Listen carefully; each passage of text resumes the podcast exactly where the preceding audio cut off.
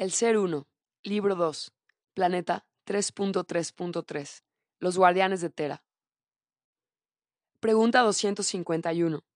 ¿Por qué el espacio exterior de nuestro planeta es oscuro, aun cuando es iluminado por el astro Sol? ¿Acaso se necesita un receptor y estos serían los cristales y dependiendo de la calidad de los cristales, es la irradiación de la luz? ¿Qué es el espacio oscuro? El espacio, como ustedes lo llaman, no existe, todo está acopado. Como ustedes no lo pueden ver, entonces piensan que está oscuro y sin luz. Si comparamos una dimensión superior y una inferior, veremos y palparemos grandes diferencias. La energía del cerebro del lado derecho es iluminada, llena de colores, cristales en movimiento, sonidos y frecuencias moduladas. La energía del lado izquierdo, zonas 5 y 4 y parte de la zona 3, la luz que las ilumina es gradual. Conforme va bajando de grados, esta va desapareciendo, sus cristales giran lentamente y su sonido y frecuencia son casi imperceptibles. La energía de las zonas 1 y 2 y parte de la zona 3 es oscura, de cristales opacos y de sonido y frecuencia inexistentes. Efectivamente, los cristales son la fuente de luz y todo dependerá de la absorción que tengan de la luz solar o de la luz fotónica. 252. ¿Cómo sería realmente nuestra visión? Si el planeta Tera tuviera sus cristales conos diáfanos, limpios, cristalinos y elevados, el universo que él miraría sería muy diferente. Todo estaría iluminado, la noche no existiría, porque por un lado tendría la luz solar y por el otro la luz fotónica. Lo que ustedes ven como planetas y estrellas son cristales de energía girando. Estos despedirían luces de colores, transmitirían un sonido agudo, sereno, apacible y arrebatador. La frecuencia y ritmo de una realidad en movimiento da la percepción de estar dentro de la misma belleza incomparable de un universo mutable y transformable. Ustedes se sentirían como seres gigantes porque a través de ustedes, mundos y realidades traspasarían sus cuerpos de energía pura, serían parte del universo, alimentados y nutridos por él, verían sus cuerpos tal cual son, energías de luz. 253.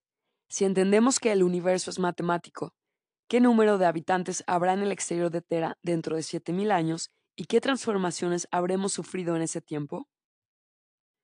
En el año 2014, ustedes entrarán al alineamiento cósmico.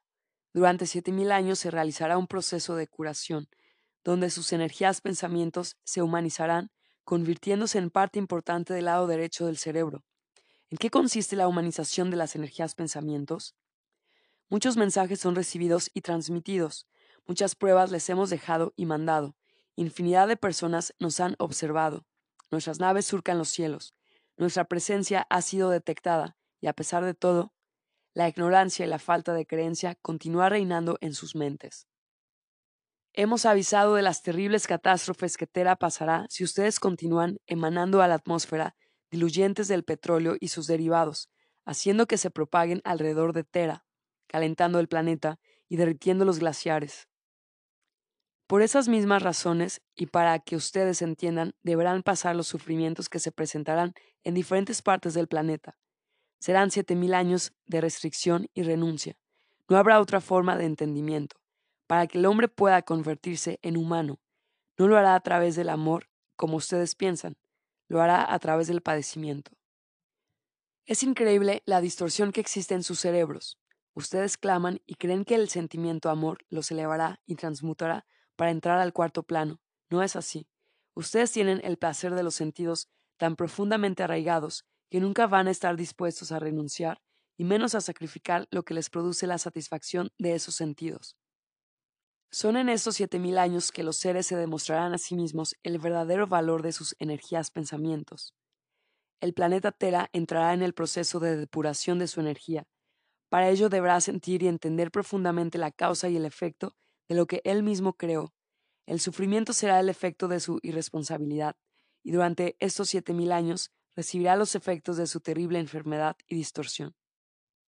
El universo funciona por la ley de la compensación, significa que el planeta y todos los seres que lo habitan pasarán por horribles transformaciones celulares y energéticas. Queremos decir que el planeta y los seres que lo habitan deberán buscar y encontrar el equilibrio que les falta y para hacerlo tendrán que anular de sus energías pensamientos y de la célula tera el factor X, la improbabilidad. El factor X ya no podrá formar parte del hombre. Él tendrá que tener la certeza y seguridad de su esencia y creencia.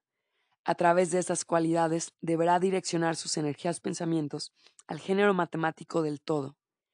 La correlación y continuidad serán la fuente de su existir, y para ello se comprometerá a renunciar y transformar los sentidos externos en cualidades internas. Al suceder estas transformaciones internas, el interano que vive en su lado derecho se fortalecerá y absorberá todo el lado izquierdo, formando un solo pensamiento, el cual será distribuido equitativamente en las siete zonas y centros energéticos. El hombre se convertirá en humano, transmutará de su cerebro las zonas y centros energéticos 1 y 2, su secuencia matemática partirá del número 3 y su correlación será química, porque al no tener el factor X, la lógica desaparecerá de su existencia. Estas energías pensamientos se habrán preparado para entrar a la ciudad interna y estarán listos para transformarse en interanos, con toda la capacidad científica y tecnológica que ellos poseen. Mientras esto acontece a aquellos que por merecimiento lo ganaron, habrá otros que no llegarán a alcanzar ni conseguir el avance energético. Estas energías pensamientos serán mantenidas todo el tiempo posible en el mundo antimateria del cerebro planeta Tera para ser reenviados después de los 7000 años a encarnar en la criatura Yeti para ayudarla a evolucionar. Este proceso se podrá realizar porque los nacimientos en Tera disminuirán considerablemente. El hombre al ver, sentir y vivir los sufrimientos en carne propia no querrá tener más hijos ni traerlos al mundo en esas condiciones adversas. Esto consecuentemente traerá la reducción de los habitantes de Tera. Si hoy en día el planeta tiene 6 mil millones de habitantes, en el año 9000 se reducirá a 600 millones. Será un planeta de calidad y no de cantidad. Tera habrá mudado su faz en el año 9000. En el transcurso de los próximos 21.000 años, grandes movimientos telúricos cambiarán la forma actual de Tera. Las frágiles placas teutónicas existentes en ciertos lugares producirán movimientos telúricos, ocasionando terribles catástrofes. En los próximos 7.000 años, el planeta Tera y el hombre pasarán por dolorosas adaptaciones físicas y psíquicas. No será fácil porque éstas traerán destrucción y ajustes atroces. La transformación y adaptación de la célula Tera en los próximos 21.000 años será progresiva y lenta. El continente suramericano se separará del continente norteamericano. Se unirá a Australia, Madagascar, Nueva Zelanda y Nueva Guinea uniéndose a la Antártica. Se convertirá en un continente frío, donde el hielo y los aires glaciales depurarán a las energías pensamientos. Los que ahí vivan serán todos aquellos que estarán siendo expurgados, para que a través del sufrimiento puedan entrar a la ciudad interna del éter, para luego pasar a la ciudad interna del helio. México, las islas del Caribe, Estados Unidos, Canadá y Alaska se unirán a Groenlandia, Europa, Noruega e Islandia para encajarse al Polo Norte. China, India, Nepal, Bangladesh, Japón, Corea del Norte y Corea del Sur, Filipinas, Taiwán y parte de la Mongolia se separarán y se irán acoplando poco a poco al Polo Sur o al Polo Norte, dependiendo de las mareas y la atracción de los ejes. Los países del sudoeste, del sudoeste asiático y el continente africano se mantendrán en el mismo lugar, al igual que la Federación Rusa el sur de Asia y el sudoeste asiático. Los países de América del Centro divagarán por los océanos hasta que, al igual que los anteriores, se irán uniendo poco a poco, siendo más adelante parte del Polo Norte. Todos aquellos seres que vivan cerca y unidos al Polo Norte son aquellas energías pensamientos que estarán siendo preparados energéticamente para entrar a la ciudad interna del helio. Con esta explicación llegamos a comprender que solo una parte del planeta se mantendrá caliente serán aquellos que vivan a la altura de la línea ecuatorial, porque las otras tres partes estarán congeladas. El planeta se habrá inclinado 3.5 grados hacia la izquierda, trayendo consigo las heladas, historia que se repite por tercera vez en el planeta Tera. 254. ¿Por qué sucederá todo esto? Sucederá porque es la única manera que la célula Tera renueve sus elementos y componentes. Cuando los elementos orgánicos de una célula se estancan o se pudren, no dejan a la célula respirar y nutrirse de nuevas sustancias. Esto ocasiona que los elementos giren en un círculo vicioso, estancando su avance en la evolución. La célula es sabia, sus componentes fueron universalmente grabados para subsistir y renovarse cuando sea conveniente. El ser uno no puede permitir la corrupción de sus elementos, él constantemente se está reciclando, y si las energías pensamientos negativos enfermos de la célula tera no están permitiendo la renovación, entonces ella misma tomará las medidas necesarias. Congelará sus extremos para que la podredumbre no avance. Acumulará todas las energías enfermas inabrias en su centro, manteniéndolas inactivas y sin poder expandir por el frío de los extremos que la contienen, y una vez que las energías inabrias estén comprimidas, no les permitirá la reproducción. De esta forma se irán anulando poco a poco hasta ser absorbidas por los elementos sanos que las transformarán en materia prima y en combustión calorífica. Es un proceso químico que el universo aplica cuando es necesario. De esta manera, ella misma luchará contra la enfermedad, y eso sucede cuando no tiene el apoyo y la ayuda de las energías pensamientos. La congelación de los elementos es necesaria, porque permitirá a través de los cristales del hielo la penetración profunda de la luz fotónica, ayudándonos a nosotros para que podamos renovar las células y sus componentes. Esta luz penetrará hondamente, permitiéndonos la transparencia y claridad.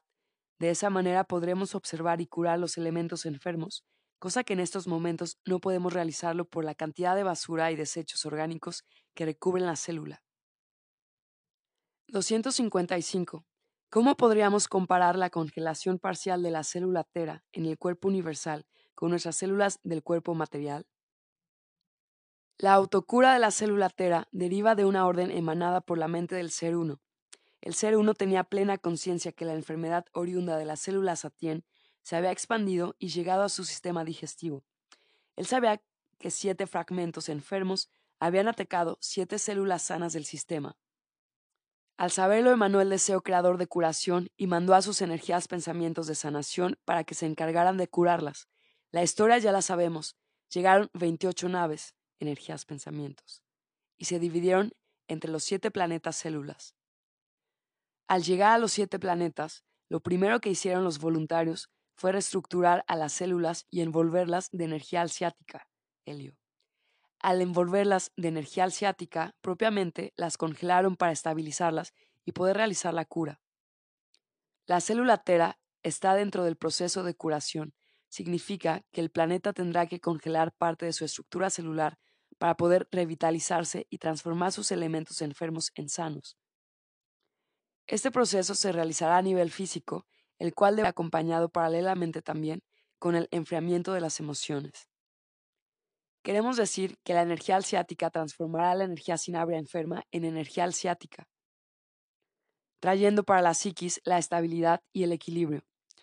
Cuando esta energía alciática envuelva y penetre en la célula, cuando esta energía alciática envuelva y penetre en la materia de la célula tera, en sus cuerpos materiales y en la psiquis, entonces podemos decir en forma comparativa que el planeta y ustedes están congelados, este proceso de cura se realiza exactamente igual cuando ustedes detectan una enfermedad en el cuerpo material o en la psiquis. Cuando sucede en el cuerpo material, la mente emana el deseo creador de cura y esta energía pensamiento viaja a través del cuerpo material dentro de bolas de luz, naves espaciales, llegando a la parte afectada. Estas bolas de luz están llenas de energía alciática.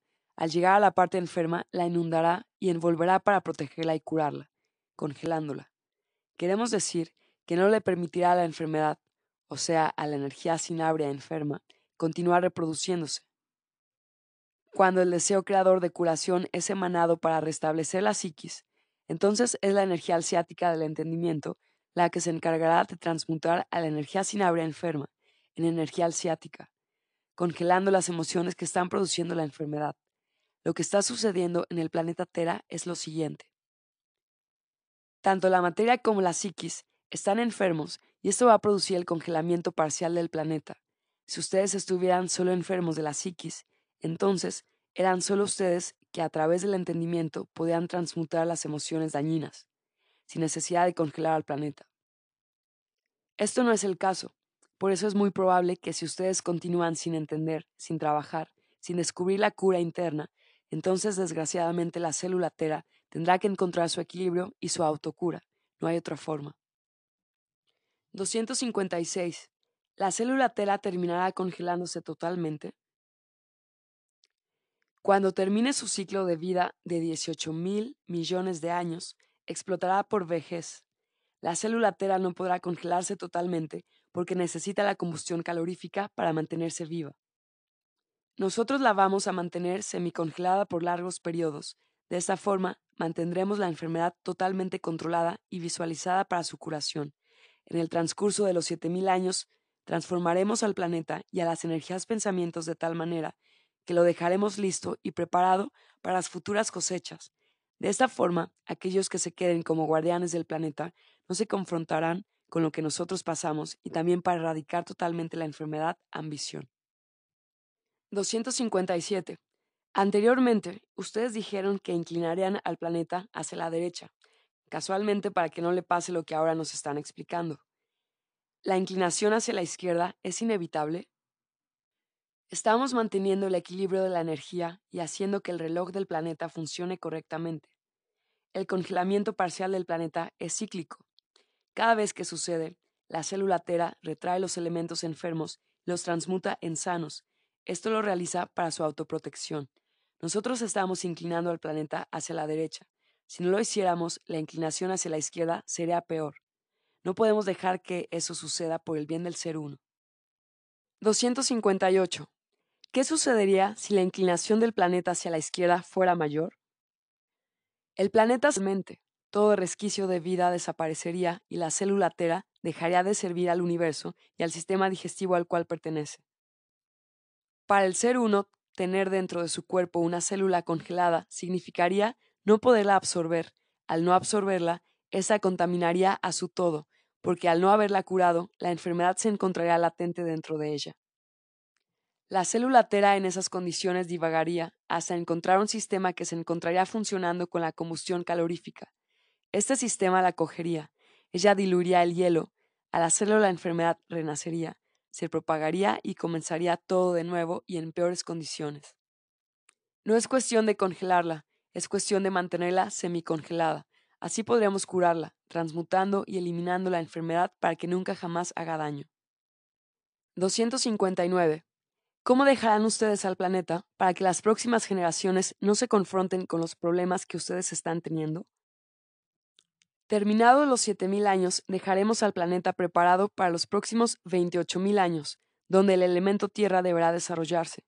Si en estos 28.000 años presentes parte de los elementos aire, fuego y agua lograron desarrollarse, en los próximos 28.000 años serán parte de los elementos tierra, éter y helio, los que se deberán sobresalir.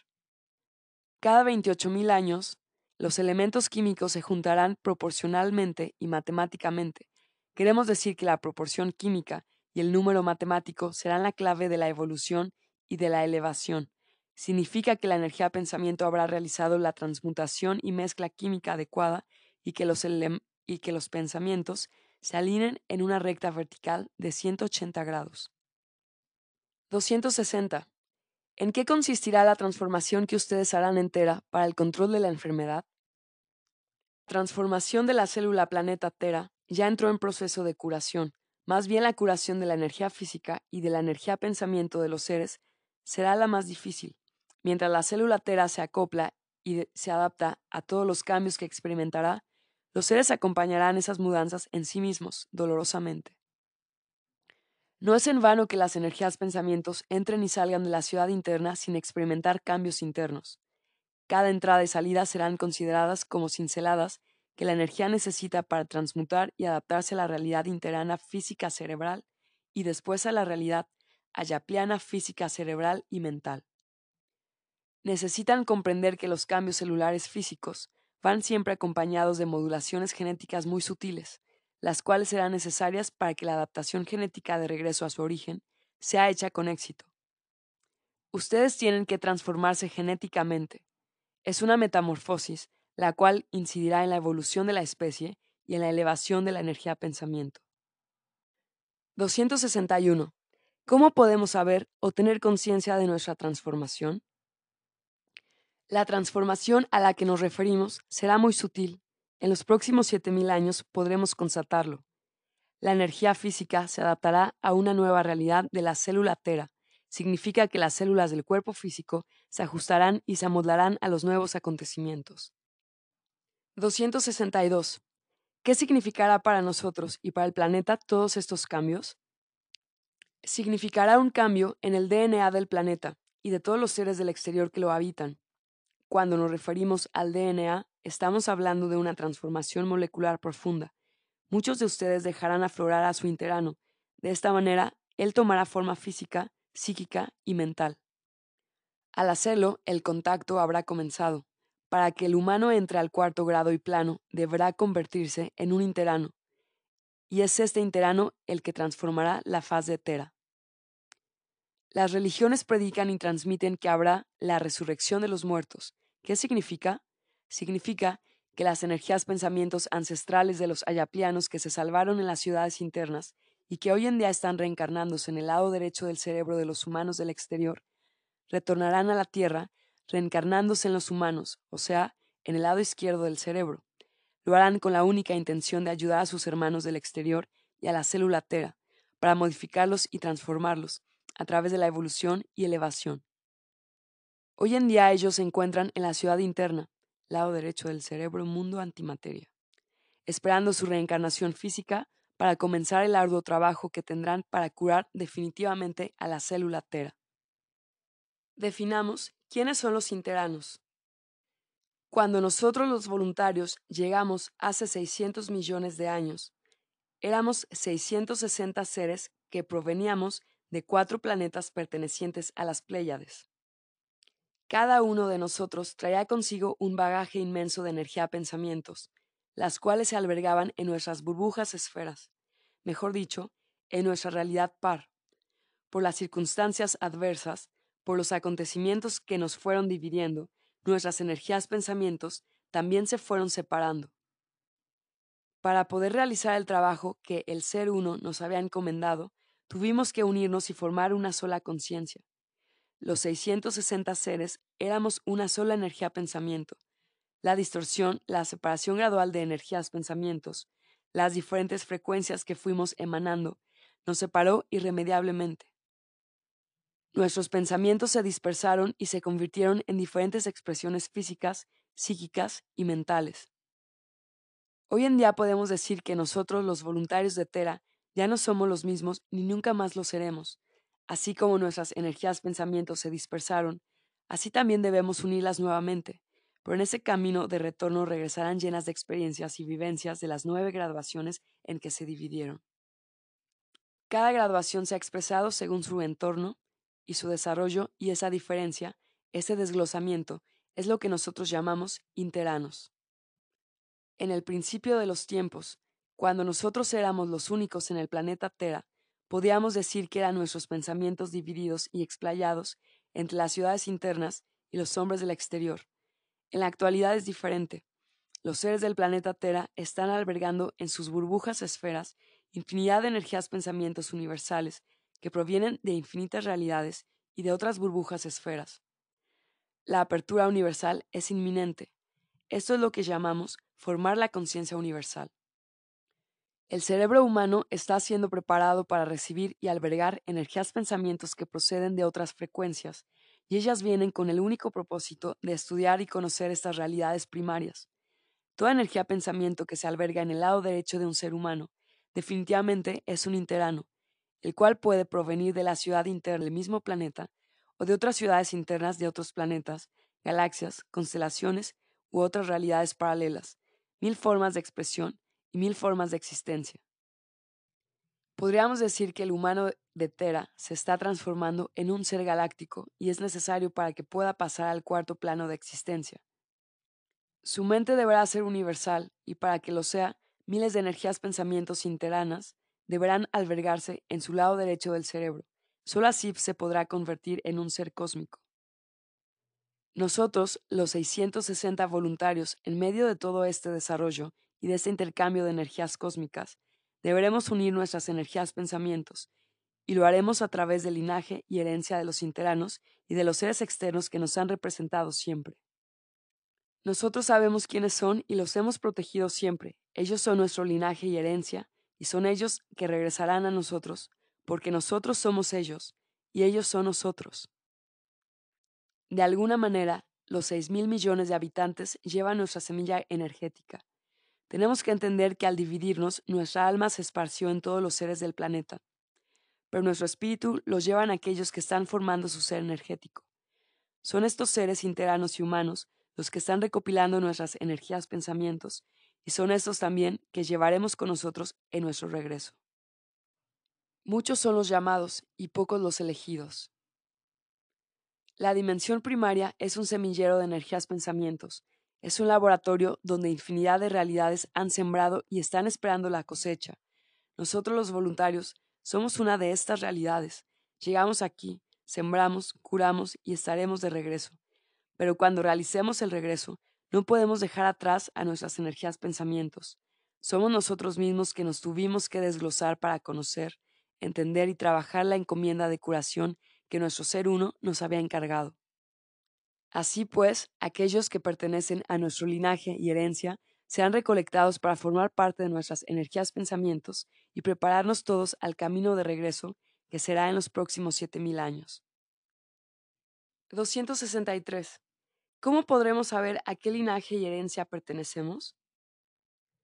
Los recuerdos brotarán sutilmente, todo se atrae y se rechaza en el universo. El orden se encargará de alinear a las energías pensamientos. No todas pertenecen al mismo linaje ni a la misma herencia. Hoy por hoy, el hombre alberga en el cerebro energías pensamientos que provienen de los universos tangibles o intangibles. A través de las muchas reencarnaciones, el hombre se encaminará a realizar su gran hazaña, convertirse en humano. Es el interano que los llevará de la mano en ese camino, y ese interano será aquel que se expresará en ese sendero. Nosotros los voluntarios recopilaremos nuestro linaje y herencia. Otras realidades recopilarán las suyas. Es imposible determinar con números exactos la cantidad o el camino de las energías pensamientos. El universo es uno solo. El ser uno es uno. Todos pertenecemos a él. Solo que en expresiones diversas, pero al final todos estamos en su mente y formamos sus pensamientos. El universo es uno solo. El ser uno es uno. Todos pertenecemos a Él, solo que en expresiones diversas, pero al final todos estamos en su mente y formamos sus pensamientos. 264. ¿Quiénes son el linaje y herencia de ustedes los voluntarios? Definitivamente son aquellos voluntarios interanos que provienen de Lemur y Atlantis. Se han reencarnado infinidad de veces y continúan siendo nosotros. Aquellos cuyos recuerdos afloran de esa época, aquellos que sueñan, que experimentan memorias vívidas, aquellos que saben a ciencia cierta que pertenecieron a esas épocas y fueron parte de esas culturas, aquellos que se comunican con su interano y saben que provienen de esos tiempos, aquellos que no dudan y tienen la seguridad que pertenecen a nuestro linaje y herencia. Todos ellos son definitivamente nuestros descendientes directos. Son nuestros hermanos y nuestros hijos. Ellos no se encuentran en un solo lugar o pertenecen a una determinada civilización. Están esparcidos en el planeta. Tienen diferentes razas, credos y culturas, pero todos tienen un factor en común, el haber levantado su mirada al universo y haberse hecho mil preguntas. Estos seres fueron respondidos, ellos fueron escuchados en el camino de sus vidas y reencarnaciones. Nosotros los voluntarios y su interano nos hemos encargado de conducirlo hacia el camino de regreso. 265. ¿Qué sucederá con aquellos que no son sus descendientes? En los próximos siete mil años nos encargaremos de recopilar y sustraer toda energía pensamiento que nos pertenece. Será una cosecha de grandes proporciones. Poco a poco introduciremos estas energías pensamientos en la ciudad interna, para luego recopilarlas en nuestras burbujas esferas. Es un hecho que en estos siete mil años la población de Tera habrá disminuido considerablemente por las transformaciones que sufrirá, por los movimientos telúricos de sus placas teutónicas que son débiles y frágiles, y por todo el sufrimiento y el devenir sombrío que el planeta y el hombre tendrá. Los seres del exterior no querrán tener hijos, ni traerlos al mundo en esas precarias condiciones. Por estas razones, las energías pensamientos que no hayan llegado a la vibración correspondiente no podrán encarnar, no encontrarán albergue, se mantendrán en el mundo antimateria, sobre todo aquellas que no pertenecen a nuestro linaje y herencia. No pensemos que estarán siendo discriminadas, ellas tendrán su momento y su lugar para continuar encarnando. Solo las energías pensamientos que vibren en una frecuencia determinada serán aquellos que continuarán reencarnándose para proseguir elevando su vibración hasta que se encuentren prontos para la cosecha. Este derecho les corresponde por merecimiento en los próximos 7000 años. Las energías pensamientos a las que nos referimos son los interanos. Estas energías pensamientos han existido en el lado derecho de los seres del exterior. No podían expresarse porque la masa encefálica y el cerebro del hombre no habían llegado a un desarrollo adecuado. Hoy el hombre humano del exterior que elevó su frecuencia se encuentra apto para recibirlos e intercambiar con ellos toda la información universal.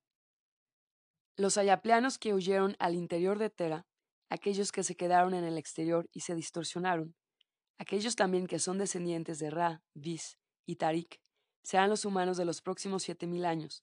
Tendrán la oportunidad de expresarse y encarnarse en los dos lados del cerebro del humano del exterior. Trabajarán para unir los dos lados y poder con ello curar definitivamente la distorsión. De esta manera se prepararán para el regreso reencarnando posteriormente en los voluntarios, los cuales se encuentran en las naves esperando el retorno de sus hermanos. Aquellas energías pensamientos que se mantendrán durante 7000 años en el mundo antimateria del cerebro planeta Tera, sin poder encarnar, serán clasificadas por vibración, color, frecuencia, ritmo, etc., y mandadas a donde pertenecen. Cuando llegue el momento, muchas de ellas regresarán para encarnarse en el Yeti, el cual los albergará, permitiéndole dar un salto en la evolución. El Yeti se encontrará en esa época, en la edad de piedra, y al albergar energías pensamientos más evolucionadas, lo ayudará enormemente en su evolución, convirtiéndose de bestia en hombre. Comenzará un nuevo ciclo, el cual se repetirá por la cuarta vez. Otras energías pensamientos serán mandadas a Alfa Nova para ayudar a los distorsionados que se encuentran atrasados comparativamente con Tera unos 120.000 años, y ahí se quedarán hasta evolucionar y elevar. Habrá aquellas energías pensamientos, las más degradadas, enfermas e imposibles de curar, consideradas por el universo como energía sin área dañina, sin ninguna posibilidad de transmutación, y clasificadas por el universo como un virus peligroso y contagioso, esta energía servirá de alimento para las criaturas que se encuentran en el interior de Tera. Para que esta energía dañina no escape, nosotros la confinamos a pertenecer a la masa encefálica de estas criaturas. Como estas criaturas no son inteligentes y su cerebro es incipiente, no corremos el peligro que las energías se liberen, se quedarán atrapadas en las zonas más bajas, no pudiendo salir ni libertarse. Cuando estas criaturas mueran por inanición, ya que no serán alimentadas por el hombre del exterior. El virus, o sea, todas las energías pensamientos atrapadas en las criaturas, se extinguirán con ellas. Se convertirán en energía sinabria elemental, comportándose en el cuerpo del ser uno como el elemento sinabrio útil y no como energías pensamientos sinabrios enfermos. Y por último, están las energías pensamientos que llegaron de otros planetas y de otras realidades. Estas energías no pertenecen a Tera, vinieron con algún propósito determinado, por algún periodo proyectado, en alguna misión encomendada y muchos motivos más. Estas energías pensamientos continuarán reencarnándose en la glándula pineal de los interanos hasta cumplir su propósito y trabajo. Una vez realizado, regresarán de donde vinieron y a donde pertenecen.